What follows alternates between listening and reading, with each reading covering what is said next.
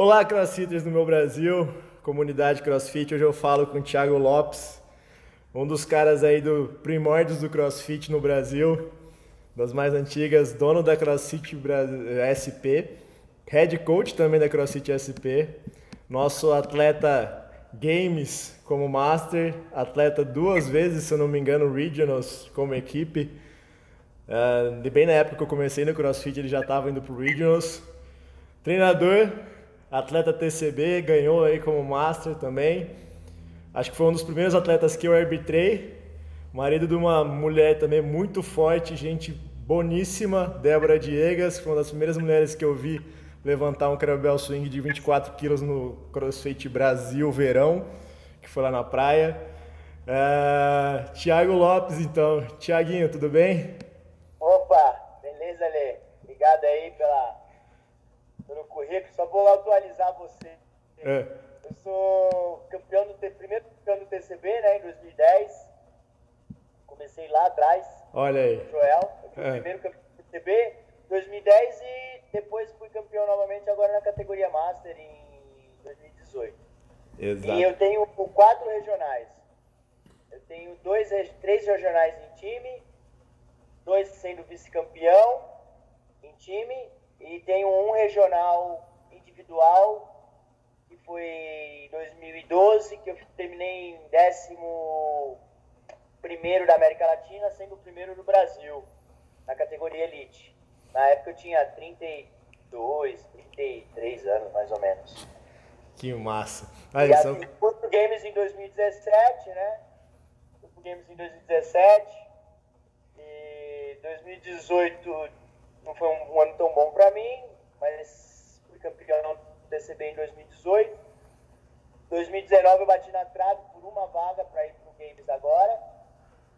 E fui campeão da seletiva, mas acabei 16, acho que é 2015, acho que foi o primeiro ano do Brasília Games. É. Sou head judge, diretor técnico de prova desde 2016, junto com o Thiago Pellegrinelli, que é meu parceiro. Exatamente. E, Thiago, aproveita. O assunto vai ter judges, né? É, vai passar, vai passar por atleta também. E como, fala aí da sua história, então, em 2010 você já foi campeão do TCB, aí do primeiro TCB. Conta pra mim é, como você começou e onde você começou e quando você começou no CrossFit.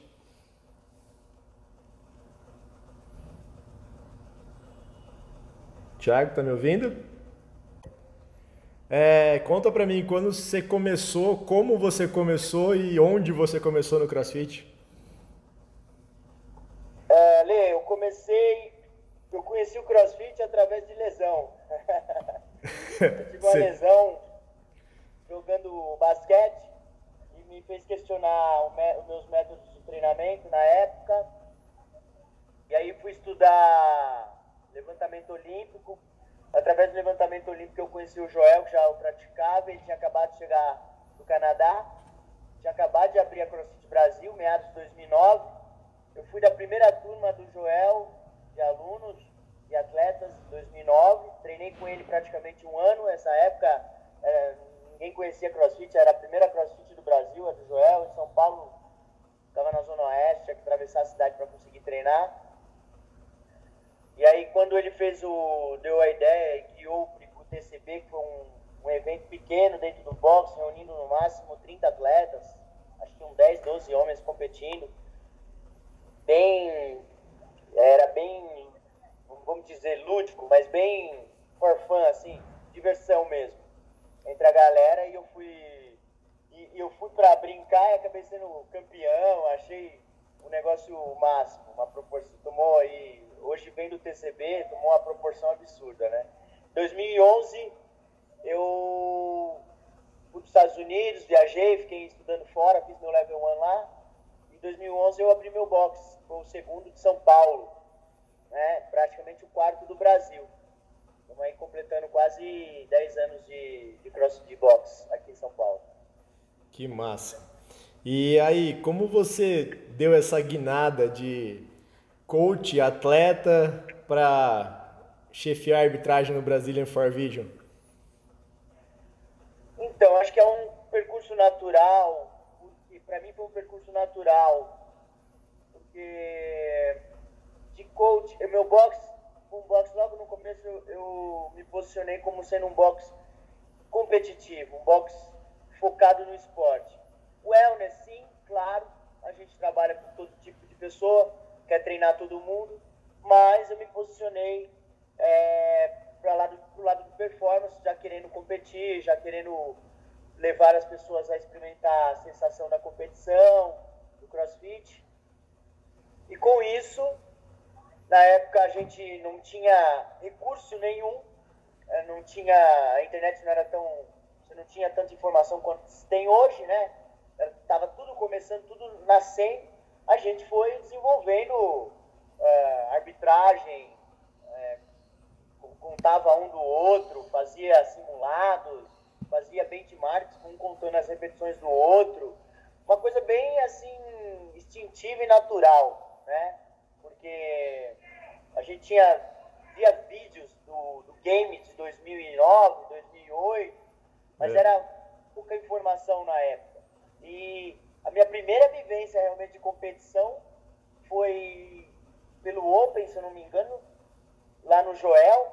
Eu falei, nossa, mas era, tá, eu fiz o Open de 2010, 2009. Imagina, tinha acabado de entrar, não sabia nem o que era. Aí o Joel falou, não, tem que contar suas reps. Eu falei, pô, mas como assim? Contar minhas reps? Não, para poder validar e tal. Então, surgiu assim, foi natural. Essa coisa de ser atleta eu já gostava muito. E de ser judge também, porque a gente passa a, a também a, a auxiliar nesse processo aí é, de, de, de, de, supervisão dos, dos alunos, né, contando. Então, tudo, sabe assim, misturado, não é como hoje. Hoje tem é muito organizado, tem curso, né? Já sabe que linha seguir, corrente caminhar. Não, a gente desbravou realmente essa, esse percurso. Né? E foi bem natural. O Brasil ele surgiu em 2000 e 2014 ou 15, agora eu sou ruim de data. Eu acho que é 2015. É. E o, o criador do método do, da competição é o Dr. Renato, lá da, da, da iCare, né? Ele era meu aluno de personal, ele se empolgou demais com o CrossFit quando começou a treinar e falou, vamos fazer uma competição, vamos fazer uma competição. Aí eu falei, olha, eu não tenho capacidade de montar uma competição nesse ano. Né? Eu tinha boxe, eu queria treinar, eu queria competir, eu tinha que cuidar de, de dois boxes. De um boxe eu estava tava para abrir outro também. Então, no primeiro ano no Brasília, eu fui como time. Eu falei, eu prefiro ir como um atleta. Eu levei um time. E o Thiago Pellegrinelli, que, que tomou a frente, foi head judge no primeiro ano no Brasília. Aí, no segundo ano, aí eu me dei fui convidado novamente pelo doutor para fazer parte da equipe junto com o Thiago. Eu gostei, pô, foi super bacana. É, e estamos juntos até hoje, assim, trabalhando no, na, na, na, organização, na parte técnica do Brazilian Games. E tem evoluído bastante, assim, da, dessa época para os dias, dias atuais. É. Né? Eu, eu falo que foi 2015 porque 2016 eu tava lá, já era o segundo. 2015 o César, meu irmão, participou do primeiro. Foi no Ibirapuera. Foi, teve uma competição que tinha um remo também, a galera tinha que fazer o odd enquanto um remava. É, simultaneamente. Exato. É... Enquanto fazia, fazia deadlift e pull-up, alguma coisa assim. Exato. E como atleta de três regionals agora que você me falou, é você usou o que você viu lá fora como atleta na organização na hora de fazer o Brazilian for Vision? Então, é, o primeiro ano que eu fui pro, pro Regional foi em 2012. Foi na Colômbia. E a organização, a organização da competição se dava por, pelos latino-americanos. O, o head judge, na época, é, convidado pela CrossFit, foi o Joel porque o Joel falava duas línguas, inglês e espanhol. Então ele foi head judge no Regional em 2012. Eu fui com uma comitiva de atletas, era eu, Chiquinho, Anitta Pravati, uh, o Lupa, Luiz Melo, Sakamoto. Foram esse grupo de brasileiros competir. Né? Junto, de, junto comigo estava um, um ex-coach meu, que era o Rafa Black. E eu tinha um time também competindo lá. Não, 2012 não, minto, desculpa. 2012 eu fui individual. E a experiência que eu tive na, com, com, com os judges é de que estava todo mundo também no, meio, no mesmo barco. É, Para você ter uma ideia, a minha é, atrasou duas horas a competição no primeiro dia. A competição era ao ar livre. Eu cheguei, eles estavam montando ainda, numa arena livre. Eu tinha uma prova, a minha última, eu cheguei na, no, no local de competição, tipo 8 horas da manhã, e minha última prova foi 9 e meia da noite. 9 e meia eu estava entrando na arena, porque atrasou. Para você ver o nível de desorganização, era tudo muito novo. E todos os judges eram latinos, né? É. E estavam todo mundo ali em experimentação, em desenvolvimento. Eu senti, aí quando foi 2012, 2013, 2014, foi Equador e Chile, onde veio um suporte maior da, da gringa. A, a, a CrossFit já começou a, a, a trazer os, os, profissionais de lá, os head judges, né, para dar suporte aqui. Já começou a ter um up assim absurdo no, na melhora do, da competição.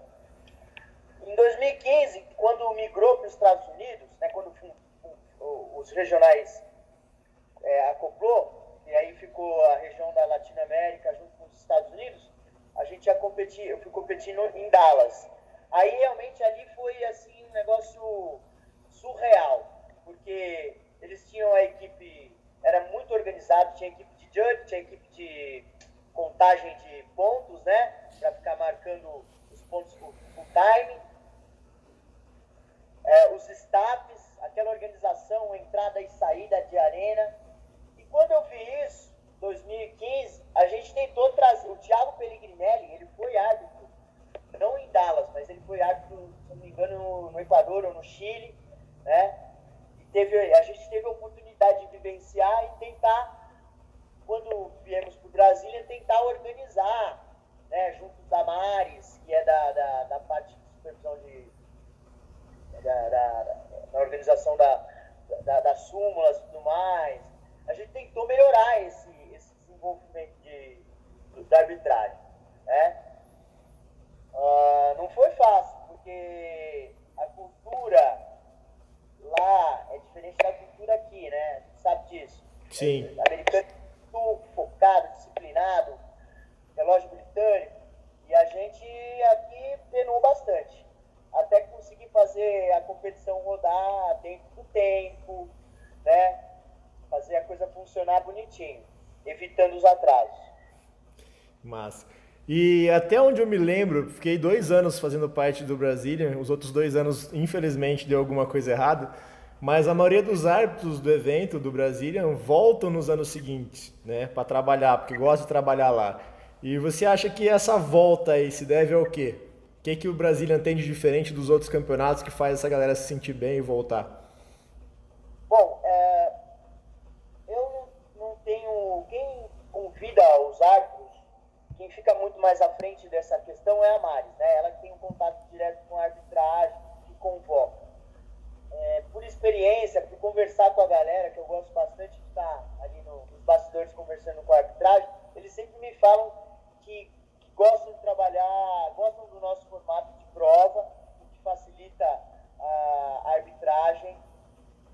É, a gente tenta ser o mais didático possível para facilitar o trabalho deles. Não é didático e respeitoso também, né? Porque eu sei que tem head judge aí que, que trata uh, muito mal. É, então, eu acredito que tenha, seja esses pontos que de repente atrai a galera para de um ano trabalhar no outro. Né? É, tentar não deixar o cara full time na arena, fazer aquela, o escalonamento para o cara poder sentar, comer, enfim. Acho que tem o lado do peso financeiro também, por estar em São Paulo. A maioria daqui da região, apesar de vir alguns de fora, curtem arbitrar o Brasília. Uh, eu fico feliz por, por poder trabalhar aí com a galera e a galera curtir realmente Brasília. É bacana. Que massa. E assim, agora usando uma lembrança, eu lembro de no briefing de 2016, eu fui ver o briefing lá, foi na sexta-feira à noite. Eu lembro do atleta, acho que os atletas reclamando da altura da barra ou do peso, alguma coisa assim, para você. E aquela confusão toda, e você falou: é assim, é igual para todo mundo, sua equipe dá um jeito, mas não vai mudar. Se você quiser é assim, a competição é assim, o odd é assim. Uh, e mesmo assim, ninguém desistiu, né? Só temos cada vez mais gente competindo no Brasília. Você acha que falta muito isso nos campeonatos maiores, onde eles chegam até a adaptar exercícios, ficam até exercícios feios de ver, apenas para satisfazer o, a reclamação do atleta, a reclamação do cliente, que a gente sabe que adora chorar de uma regra? Então, é, é eu acho que parte, isso parte da, do amadurecimento do atleta. A gente competições grandes hoje, hoje, atualmente, competições grandes, tem reclamação, é, mas é bem pouco né, sobre a altura de barra, porque o cara tem que estar preparado para toda e qualquer situação. Né? E anos, em 2016, os atletas aqui no Brasília e nas outras competições ainda estavam, eram atletas novos, muito habituados com o treino do boxe, então o cara acha que vai fazer o pull-up na, na barra do, na altura do box, com, com o grip dele, né? E, e ele não, não é, é difícil, eles não compreendem que a estrutura que é, que é feita, ela é padrão, que é para gerar melhor controle. Então, é, é, até na questão de posicionamento de caixa, debaixo da barra, tudo isso tem que estar muito bem alinhado. Não posso, ah, posso tem atleta que o tempo todo quer mudar alguma coisa para a benfeitoria dele próprio, né? Uhum. E, ah, pôr o material dentro da arena, querer passar esparadrapo na barra, não é verdade? Ah, verdade. porque minha mão é, eu preciso pôr esparadrapo, amigo. Não existe isso. Você tem que sair, é difícil para um, vai ser difícil para todos. Não tem, não tem essas essa, essa especificidade aí individual para cada não é, é uma competição, né? tem um padrão. Uh, e eu acho que está melhorando essa visão. E na época a gente já tinha essa visão, eu já tinha competido fora. E, meu, não tem isso, ah, porque a barra tá longe, ou o pico não sei o quê, ou, é, tem que ser 0-0. Eu acho que melhorou bastante, mas ainda em competições pequenas acontece. E, eu vou te falar, no Brasil a gente teve aí esse último ano uh, mais de mil atletas competindo, 120 times inscritos, né? A única competição que tem seis, a gente ainda trabalha no formato seis, quatro homens e duas mulheres. E tem essas pequenas reclamações ainda de, de, ah, porque a barra é muito alta, mas é padrão, né? Se tiver um atleta de 2 metros de altura, se a barra for, ele não vai conseguir fazer. Então, tem que ser assim, né? A altura de argola e tudo mais. Queria abaixar a argola. Posso abaixar a argola? Amigo, não pode mexer na, no material, né? É, é, eles ainda. Isso é coisa de atleta imaturo, novo, né? Está em processo de desenvolvimento. E um pouco de despreparo também dos coaches. Porque o coach tem que instruir o, o atleta dele que vai competir, né? Em relação, porque ele, o atleta novo, olha, você vai enfrentar esse, isso, isso. Você não é o, você não vai fazer um workout do box, vai fazer uma é, é diferente, né? O trato é diferente. Vai ter um judge do seu lado cara é imparcial, ele não vai te ajudar, ele, não, não, é, ele vai simplesmente validar seu movimento ou não. Né? Então ainda a, existe essa imaturidade na, na, digamos assim, no, nos atletas amadores, não nos elites. Elite hoje já está um pouco mais descolado, já está preparado, mas amador ainda comete esses, esses erros. Mas aproveitando esse gancho então, é, de atleta, você, até onde eu sei, já me tirou dois grandes árbitros para virar atletas da SP, a Ellen e o Danilo. É, É, você acha importante, você acha que isso muda bastante a forma deles verem de atleta, já ter sido árbitro? Ah, o jeito deles se portarem durante uma competição muda bastante? Isso, muda muito, ó. Olha, eu todo ano, no final do Brasília, eu quando a gente faz aquela reunião, eu falo para os coaches, gente, o meu box tem as portas abertas para vocês irem treinar é, quando quiserem comigo, no, no, meu grupo, eu dando aula. Vocês têm que treinar. É importantíssimo árbitro treinar. E treinar num formato que não seja no formato aula de grupo. O cara tem que treinar no formato competição, porque ele vai arbitrar atletas de competição. E a referência de movimento de aula de grupo é diferente, da, é diferente. Não, é, não é igual. Né? A, o nível de cobrança do coach para um aluno de grupo é, executando um, um, exercício é diferente da, da, da, exigência de um coach cobrando um atleta. Né? Eu acho que, e até para contar, é, é, é muito mais rápido double under, butterfly, pull up butterfly, chest to bar, né? Toast to bar. Eu acho que é importantíssimo o judge treinar e porque se ele não treina, ele não tem esse feeling, ele também não vai perceber. E aí ele comete, por não treinar, ele comete erros, é, erros, é, é, erros cruz, assim, tipo querer exigir de um atleta é, marcação é, com pausa em cycle barbell, entendeu? Uhum. Ele tem dificuldade de observar é, a extensão final do movimento em velocidade. Então, tem uns, uns trâmites que é importante que o judge treine. Ele não precisa ser atleta, mas ele precisa treinar. Né? E ele precisa treinar também com atletas. Para ele ter essa. Não pode só treinar com aula de grupo. Não, né? Ele não tem referência. Então ele tem que buscar referência. É o que eu sempre falo. Os judges do Brasília, eu canso de falar, galera, meu box está de porta aberta. Cola lá, não vai pagar nada. Eu falo, não, meu box é raiz. Aí os caras falam, não, vai lá, meu, vai treinar duas, três vezes por semana. Se for professor da área de saúde, eu também dou um suporte, né? É isso, acho que tem que treinar, meu. É diferente. Isso é importante, eu também acho extremamente importante. E assim, agora colocando a parte individual, é... como atleta, né, você é uma pessoa muito enérgica, a gente sabe disso. Uh... Alguns árbitros até têm receio em te arbitrar porque acham que você está brigando ou você está bravo, alguma coisa assim.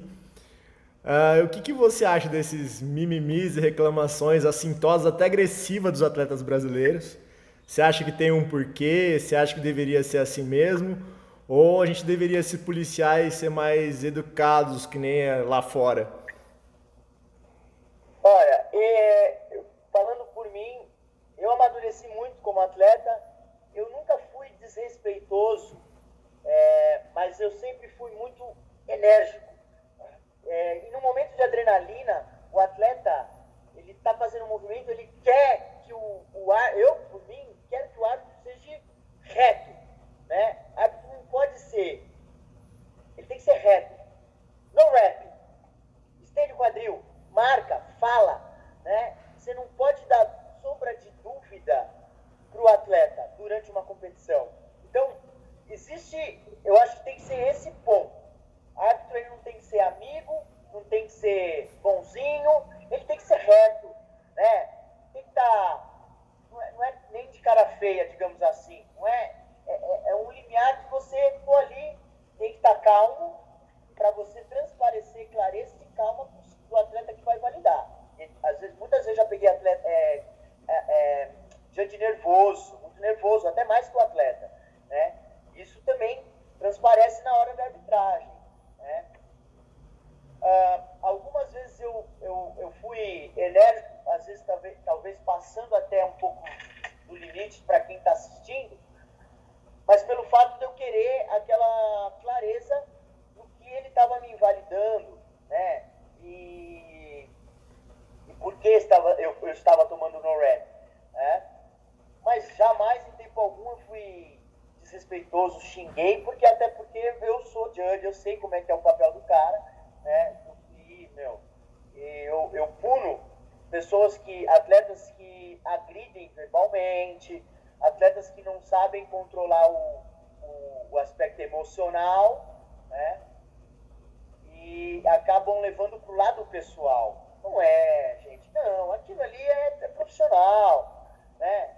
Se houve ali uma discussão calorosa, no fervor, do, do momento da arbitragem, ou depois, não pode se levar para o lado pessoal. É que é extremamente profissional, né?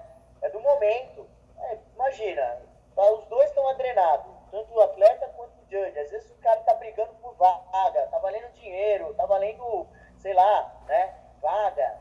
E o cara comete um erro, ou não comete um erro, enfim. Né? Tem que ser, tem que ser é, reto, tem que estar tá bem preparado. Eu acho que é, é isso. Eu, como atleta, eu sou. Eu, eu, quando eu entro na arena, você sabe, né, Eu estou extremamente focado, mas muito focado.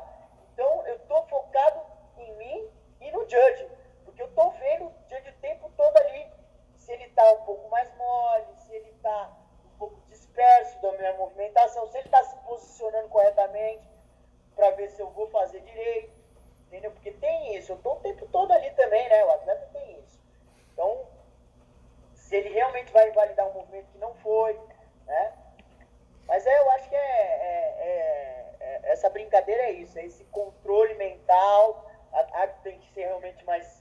Entrou na arena ali, meu, é foco 100% no atleta que ele está validando, e não pode dispersar é, em momento algum, porque ele dispersou, vai ter o erro, né?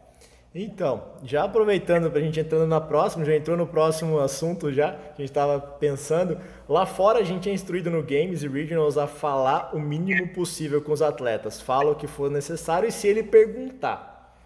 Já aqui, como árbitro, os atletas, uh, os heads pedem também para para ajudar na contagem. Tem atleta que olha para o árbitro e fala: Meu, conta, conta para mim, avisa quando eu acabei, avisa quando eu não acabei e que se acha? Tipo, a gente deve ter esse jogo de cintura, ajudar quando puder, se não for atrapalhar, ou a gente deve manter o padrão, tipo, falar o necessário, o que ele precisa entender e tá ótimo? Essa pergunta é boa. Essa pergunta é boa. Uh, eu acho que tem que se falar o que é necessário, responder quando se é, quando se é questionado, uh, auxiliar sim na contagem, mas assim, de forma é, também que não tire o árbitro daquela linha dele de trabalho. Então, eu, às vezes eu solicito para o árbitro, por favor, conta alto. Se for contar, conte alto.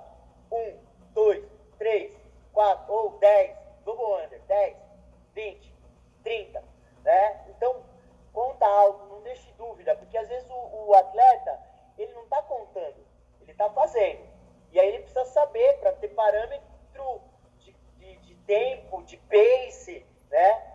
É, da situação. E aí o, o, o, algum determinado movimento, acho que é legal o de contar, né? E claro, eu, eu, é, eu gosto muito da postura do judge que dá um toque para o atleta de uma forma bem. Uh, uma forma bem informa, informal, não, não é informal, mas bem neutra. Uh, ele percebe que o atleta vai falhar, ele ó, estende o quadril. Um toque bobo, né? Estende o cotovelo. O cara vai se ligar e vai melhorar o padrão de movimento, né? E eu acho que isso é válido, não vai beneficiar nem. Pelo contrário, vai ajudar o atleta e vai ajudar o árbitro, né? Porque a gente a gente está validando que é um movimento limpo, claro, para não ter que dar no rap. A competição não pode acontecer no rap. Eu falo para os atletas, não pode, não pode. O atleta não pode ter no rap. Se você tem no rap, é, é falha no. Você está perdendo ali. É, tá perdendo coisa que não poderia acontecer, né? No rap é uma coisa. É, é um movimento não válido, é algo treinou tanto, fez errado, eu acho que é, burri, é burrice assim, do atleta. Não pode ter no rap, né? O árbitro tem que estar tá lá para contar e validar, meu, e o atleta tem que manter o pace bom e uma movimentação. Acho que é, é o, é, é, o elite é isso, né? A gente vê isso em competições de grande nível. É, raramente atleta toma no rap, raramente. Né? E, os caras lá fora são muito, muito 0-0, é, muito enérgicos quanto a, qualidade técnica. E raramente você vê atletas tomando non-rap. E aqui não, aqui é, é bom, competições de, de baixo, de nível médio, amador.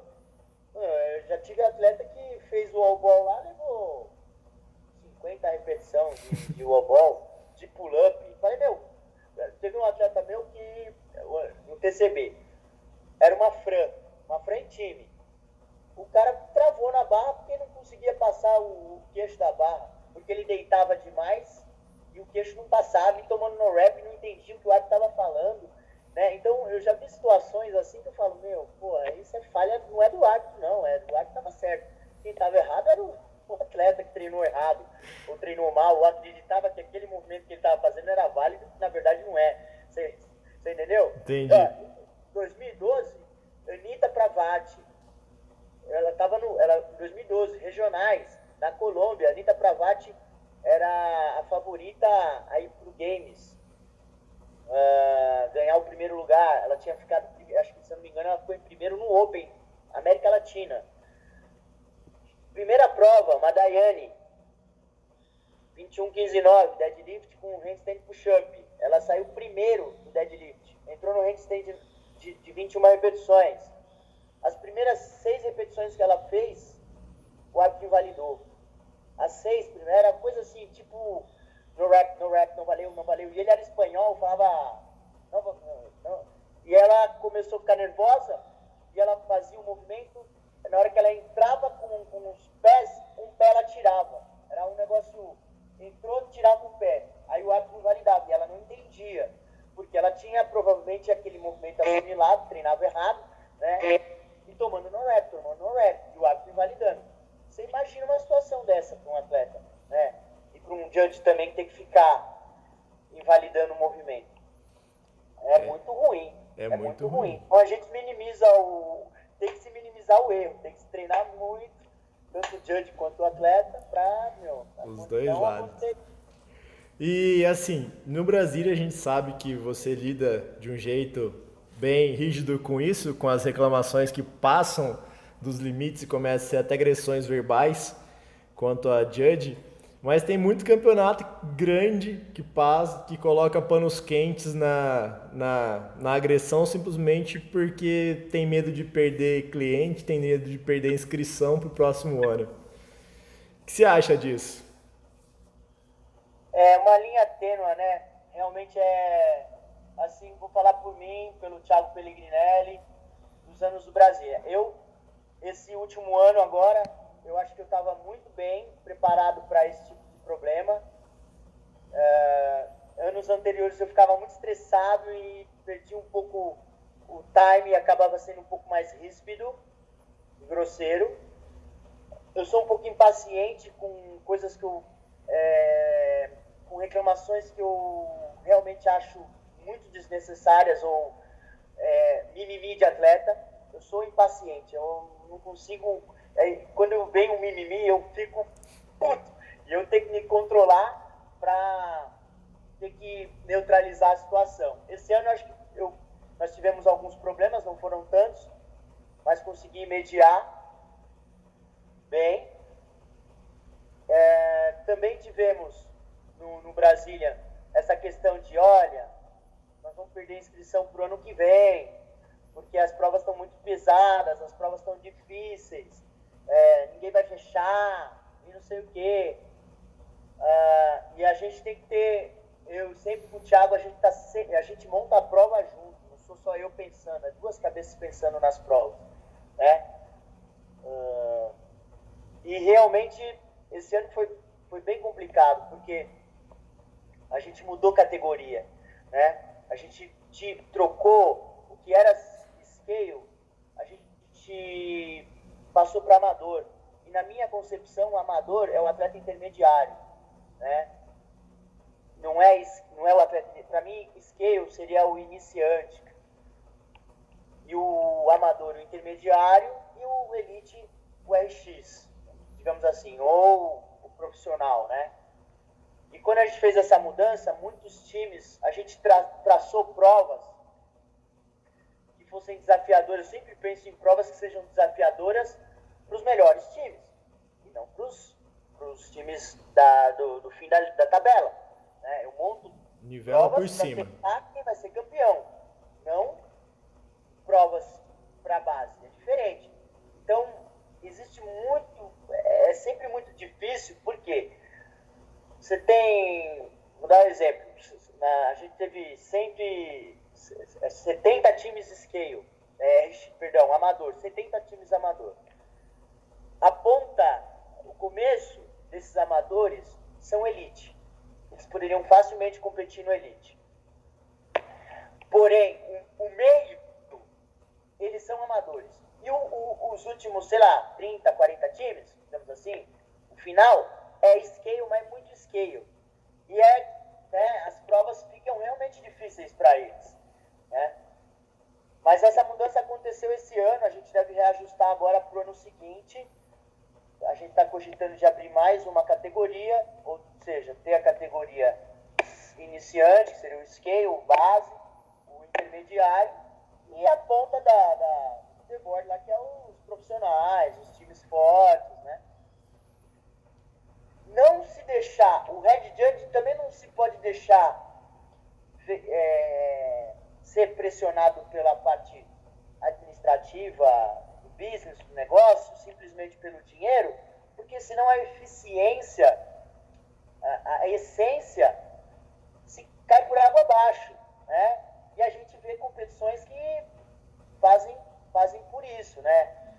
Workouts muito básicos. Acho que agora um pouco diminuiu, né? Pelo que eu tenho acompanhado, pelo menos aqui na região de São Paulo e tal diminuiu, está melhorando o nível, está melhor, o scale está melhor, né? a compreensão de, de, de, determinados elementos não seriam. Por exemplo, eu, eu sou, sempre fui contra colocar bar adaptado. Uhum. Né? Ah, é aquele negócio do joelho acima do quadril.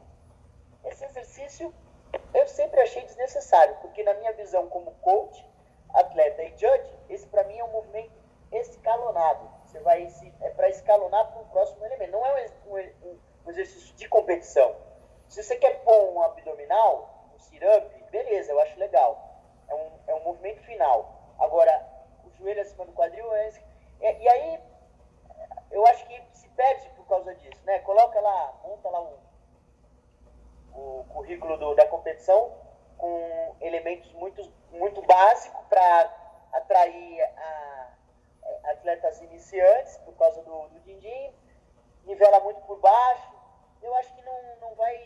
Isso pode ser legal no primeiro momento, que ele vai ganhar dinheiro, vai atrair, mas não vai ter consistência, não vai durar por muito tempo no mercado a competição. Não vai se estabelecer, porque o cara vai, participa, ah, legal, bacana, vou lá, faço dois minutos de WOD, três minutos de, de, de, de prova, né? Não do WOD, de prova.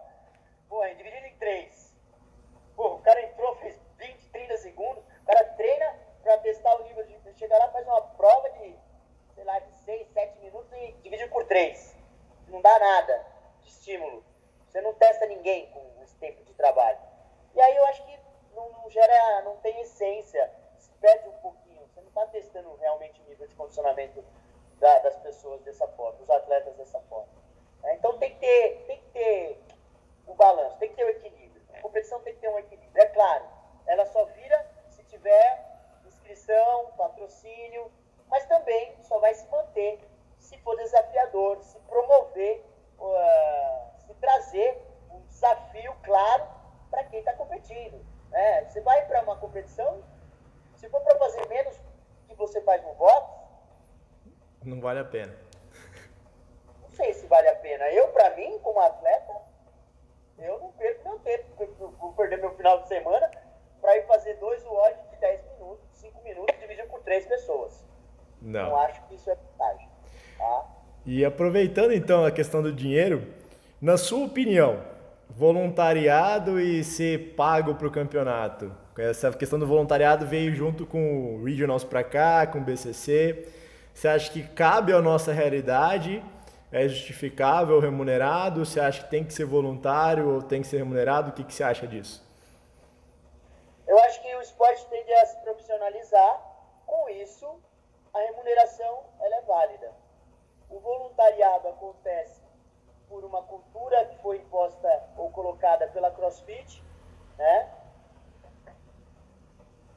O que, por exemplo, se me chamassem para ser judge na, na, no CrossFit, na, no Games, com certeza eu iria, eu ia pagar para ir. A gente paga para ir, né? Sim. Paga, paga viagem, paga hospedagem e trabalha de graça, porque você está no Games, que é o, o padrão standard, é o, é, né, é o Olimpo de uma competição do esporte que a gente gosta. Então, eu, para aprendizagem, para troca de experiência, que não tem preço, isso não tem preço, eu acho que funciona o voluntariado. Por exemplo, é, eu acho que, por exemplo, não sei se cabe aqui, mas o TCB, as seletivas são voluntariadas, né? E o, depois o... O TCB é pago. O TCB, eu acho que já é pago. Sim. Né? Porque o Joel utiliza a parte de seletivas como fosse uma seleção natural dos melhores judges. Eu acho que é, são dois dias de competição. Eles provêm, uh, provê também, não, não paga, mas acho que provê algum benefício. Não? É, durante, durante o evento eles têm de tudo, né? Só que não tem, não tem nem auxílio, nem viagem, nem estadia, né? Aí é por conta é. do judge. É por conta do judge. Eu acredito que é, é válido também isso, porque os, a gente precisa ter os judges participando, experimentando, conhecendo é, a base, né? Quem está querendo entrar nesse universo. O cara tem que ir lá, meter as caras, enfim. É, e, infelizmente, a gente ainda, o esporte é pequeno, não se tem tanta é, patrocínio, a grana realmente não é tão grande assim, como se imagina. Eu acho que tanto um quanto o outro é legal. É claro, quando tipo, quando não se é, está explorando, né, entendeu? Quando se não, não se está explorando, e Judge também tem que saber, né? Sei lá, acho que uma opinião, é, uma opinião minha. Eu quando comecei a dar aula, é, eu dava aula de graça. Eu queria aprender, eu queria trocar. Hoje eu não dou mais aula de graça, eu tenho uma experiência. Então, legal, eu vou selecionar onde eu vou dar aula, vou acho que o judge também tem que trabalhar nesse formato. Não, sou um judge experiente, já passei por tantas competições. Ah, isso aqui, de graça, puta, não dá. Vou para aquela, né? Enfim, acho que, acho que é, é mais ou menos por esse caminho. Beleza. Tiago, nosso...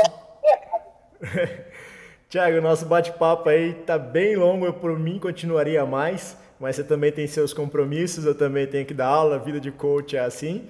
É, dono de boxe acho que bem mais conturbado do que tudo. Mas é. queria agradecer aí seu tempo, suas opiniões. Sempre válido, sempre bom conversar com o pessoal ainda da velha guarda que está dos dois lados da, da brincadeira aí para a gente aprender bastante.